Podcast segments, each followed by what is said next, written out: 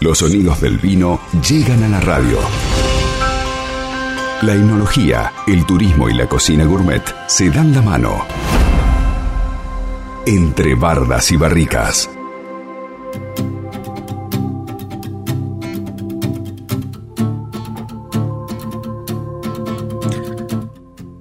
Bien, y nuevamente, como todos los miércoles, hablamos de, vinos. Le vamos a dar la bienvenida a Belén Tabosi, es técnica superior en enología y viticultura, guía de turismo en bodega Familia Schroeder. Belén, ¿cómo te va? Buen día, bienvenida. ¿Cómo estás? Pero muy bien, con ansias. Esperamos el miércoles para hablar un poco de, de vinos y conocer mucho. Ya creo que van ocho columnas, si no me falla la memoria con esta. Ya dos meses prácticamente hablando de vinos y hemos aprendido muchísimo, te digo.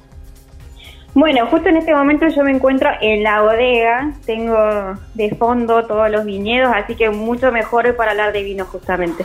Uy, qué lindo. A ver, eh, describime, describime en, en, en 30 segundos ese paisaje que tenés enfrente. Bueno, tengo un paisaje todo, obviamente, el vino primero, Después tengo todo el pasaje verde, verde, porque están las plantas preparadas para su floración. Así después tenemos los racimos, pero es absolutamente todo verde. Qué lindo, Hermoso. Qué lindo. Qué lindo paisaje. Se te nota hasta en la voz eh, que estás contenta de, volver a ese lugar. Sí, justamente sí, en realidad ya nosotros estamos viniendo, pero eh, en esta época que están los días hermosos, más el paisaje lindo, obviamente lo pone a uno mucho más contento, más feliz. Sí, tal cual. Bueno, eh, esta semana eh, están invitando a conocer una nueva propuesta de, la bodega, el encuentro Saurus, un evento virtual, eh, de lo cual vamos a hablar en el día de hoy. Nos vas a explicar de qué se trata y cómo nació esta idea de, de una cata virtual. Bueno, viste, considerando toda la situación que estamos pasando, eh, estas catas nosotros las hacíamos presencial en la bodega, directamente había un, sector de catas de degustaciones o catas profesionales de los cuales el cliente podía venir y hacer una cata como si le hiciera un enólogo, ¿sí? Obviamente con ese contexto pasamos a hacer esas catas directamente a cada casa, o sea que el cliente puede eh, vía Meet, en este caso, hacemos la idea de la cata virtual. O sea, eh, nació esta idea acá en bodega, ¿sí? Pero con este contexto lo pasamos a la casa donde el cliente también se siente mucho más cómodo, donde está en su lugar, en su sillón, en su silla, en su mesa, con su familia, su, con el que quiera estar directamente. Entonces, obviamente, la gente va a estar más cómoda siempre y cuando nosotros explicamos todos los pasos de lo que tienen que seguir. Pero así nació, para que la gente también pueda salir un poquito de la realidad que estamos viviendo y pasar un momento lindo y en familia.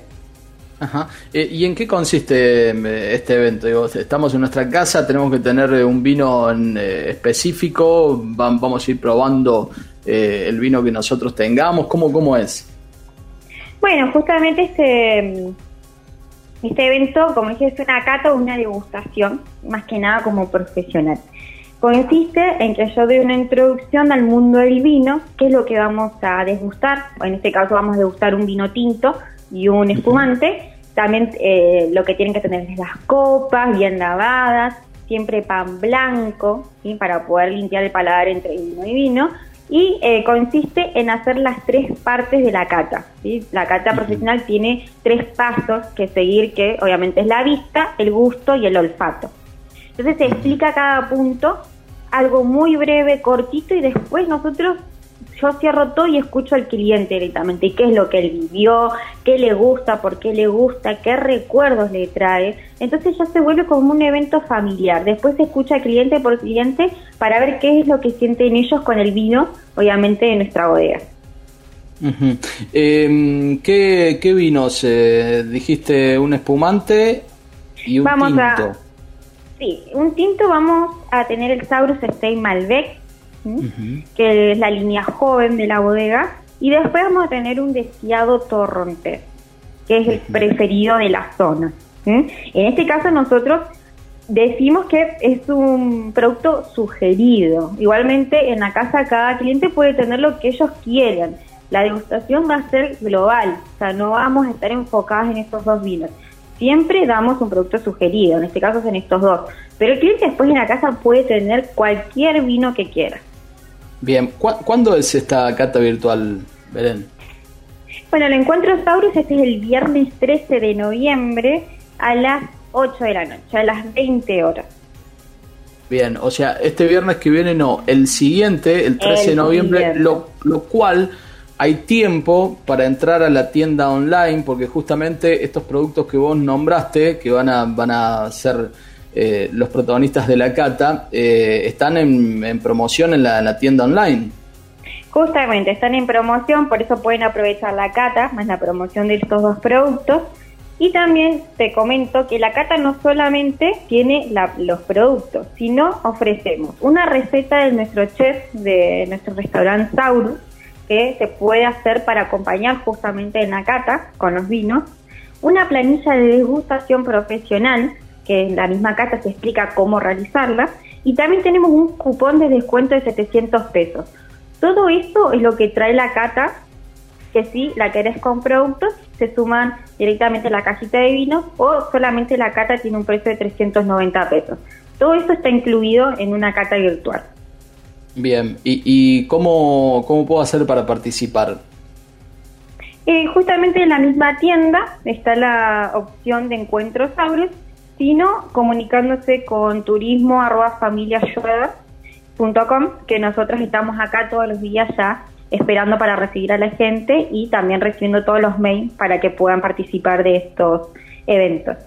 Bien, ¿hay, hay un límite de, participantes? No, no hay ningún límite. No hay límites de participantes. Además, es la idea que el que se inscriba esté con su familia, esté bien acompañado, porque la idea es esto, que pase un buen momento ¿sí? con todo este contexto y que pase un momento y que esté con el que quiera. No hay un límite de participantes. Bien, ¿y hasta cuándo tengo tiempo de anotarme?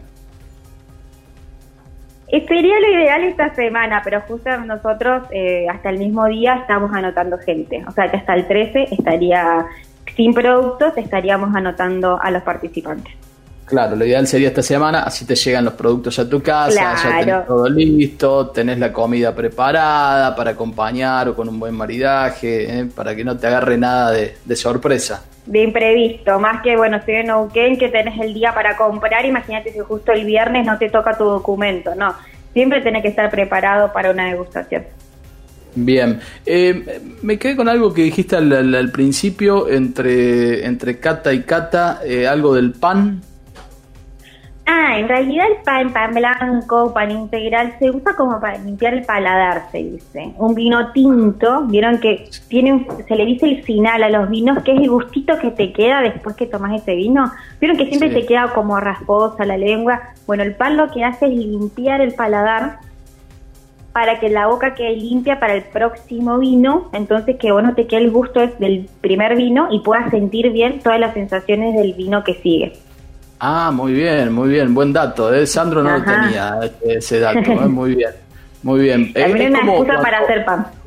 Eh, claro, es como cuando te hacen probar eh, perfume, que te hacen oler café entre perfume y perfume para... Claro, ese sería un, como un café en los perfumes. En este caso es un pan o una galletita de agua, una galletita salada, estaría perfecto.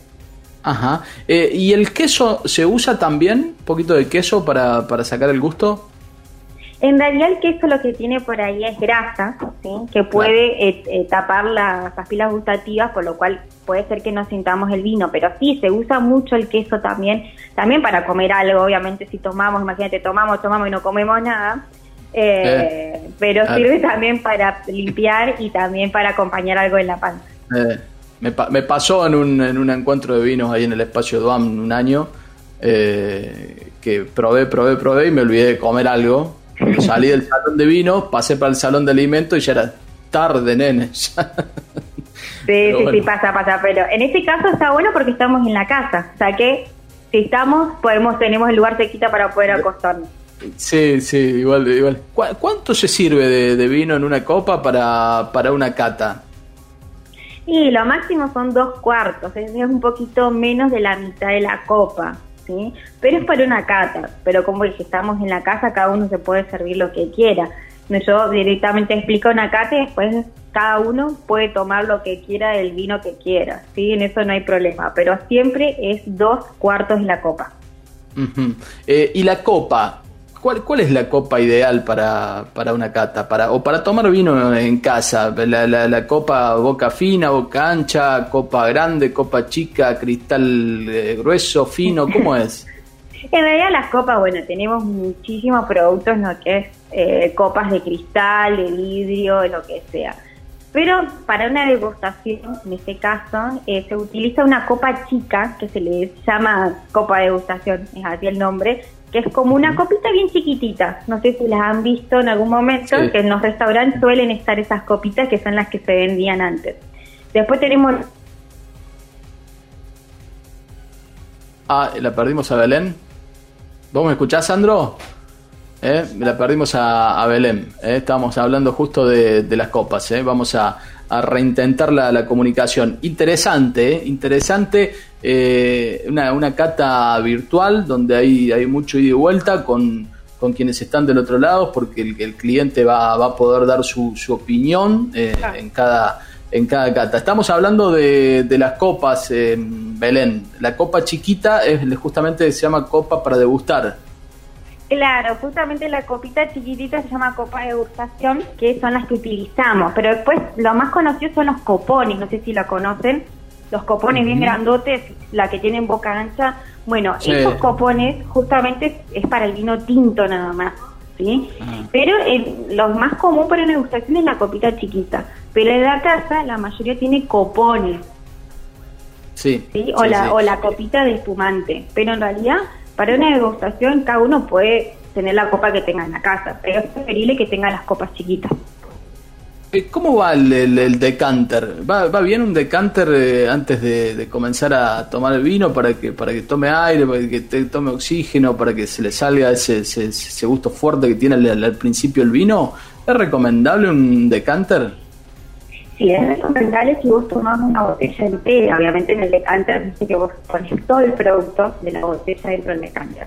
El decanter lo que hace, vieron que tiene como una formita, eh, no, me sale en este momento, pero como que lo que hace es englobar todos los aromas del vino que queden pegados en el vidrio del decanter y lo único que pasa por el sería el alcohol. ¿sí? Es el gusto fuerte que sentimos en los vinos al principio.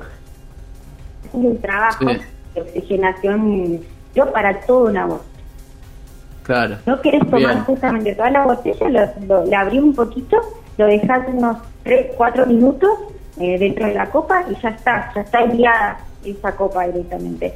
Así que no hace falta poner un decanter. Si ya sabes que te tomaste la botella, bueno, ahí va el decanter. Ah, adentro, al, al, decanter. ¿Y eso y eso se, se, se mueve un poquito así adentro? se no, no es preferible, ya por sí solo hace su trabajo, pero sí, la costumbre de oxigenar un poquito el decanter igual que la copa, pero son dos, tres vueltitas y dejarlo reposar tranquilo. ¿Viste? Bueno, no seas ansioso, Maxi, porque Maxi cuando se sirven esos copones que tiene, no espera tres minutos para que tome aire el, vino.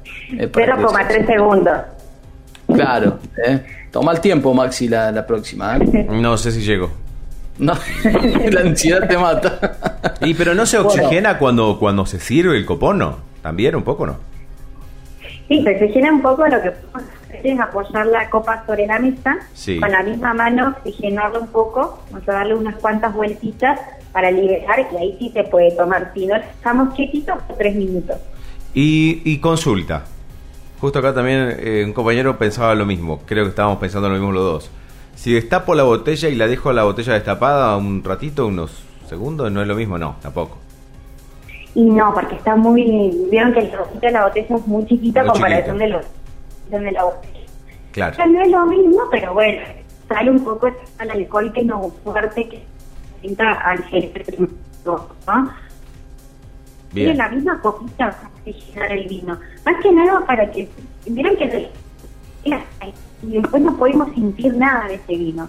Entonces lo que es oxigenar el vino es sacar ese alcohol que está ahí quietito y poder sentir el aroma del vino, sea frutos rojos, fruta madura, café, chocolate, lo que tenga ese vino para darnos. Qué rico.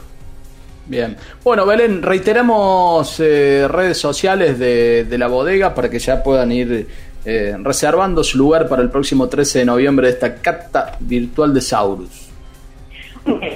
En Instagram como Schwer Wine y después en Facebook como eh, Familia Schwer. Yo acá lo voy a esperar, estoy justamente al lado de todas las botellitas que tenemos acá. Así que bueno, esperamos que este sea el último, el próximo esencial. Acá todos viendo la producción de vino. Bien, una última consulta. Eh, si dejo una botella sin el corcho de un día para el otro, ¿le pasa algo al vino? No, ya de un día para otro es preferible que siempre esté tapada. Si al vino le entra oxígeno por mucho tiempo, lo que puede llegar a hacer es que ese vino siga trabajando. El vino, después de ser vino, pasa a ser ácido acético, que es el famoso vinagre. ¿Sí? ¿Vieron cuando digo, este vino se me picó, este vino no, no, siguió trabajando. Y siguió trabajando. Claro, claro. Está tapadito. Pero un día para otro no pasa nada. Ya si lo tenemos varios tiempos con temperatura, sí. Era, no creo. Bueno, eh, a ver, acá me hace una consulta. Vamos a aprovechar a, a, eh, dice, preguntale por el rosal en el comienzo del liño de la vid. Eh, eh, que, no sé qué pregunta específica, pero dice preguntarle por el rosal. ¿eh? Sí, en realidad eh, en cada, bueno, no, en cada punta, pero en actividades rosas, rosas, rosales, ¿sí? Eso pasa en viñedo como cualquier otro viñedo, ¿sí? El rosal, la planta, la rosa, es familiar de la planta de uva, ¿sí? Son como primas lejanas pero la planta de rosa es como más susceptible a las enfermedades, a los nematos, que son los bichitos que pueden afectar a esa uva. Entonces, si se enferma la rosa, es una pauta de que la uva puede llegar a estar en peligro. Mm. Ah, mira qué interesante. bueno. Qué hermoso también, imagínense venir acá a ver todo. Claro, claro, ver ahí en, el, en, el, en, el, comienzo de los niños la, la, la rosa o el, o el rosal eh, y después lo, la vid. Ah, mira, no, no sabía que eran parientes, no sabía que eran parientes. Sí, parientes, por lo cual están en la punta, ¿sí?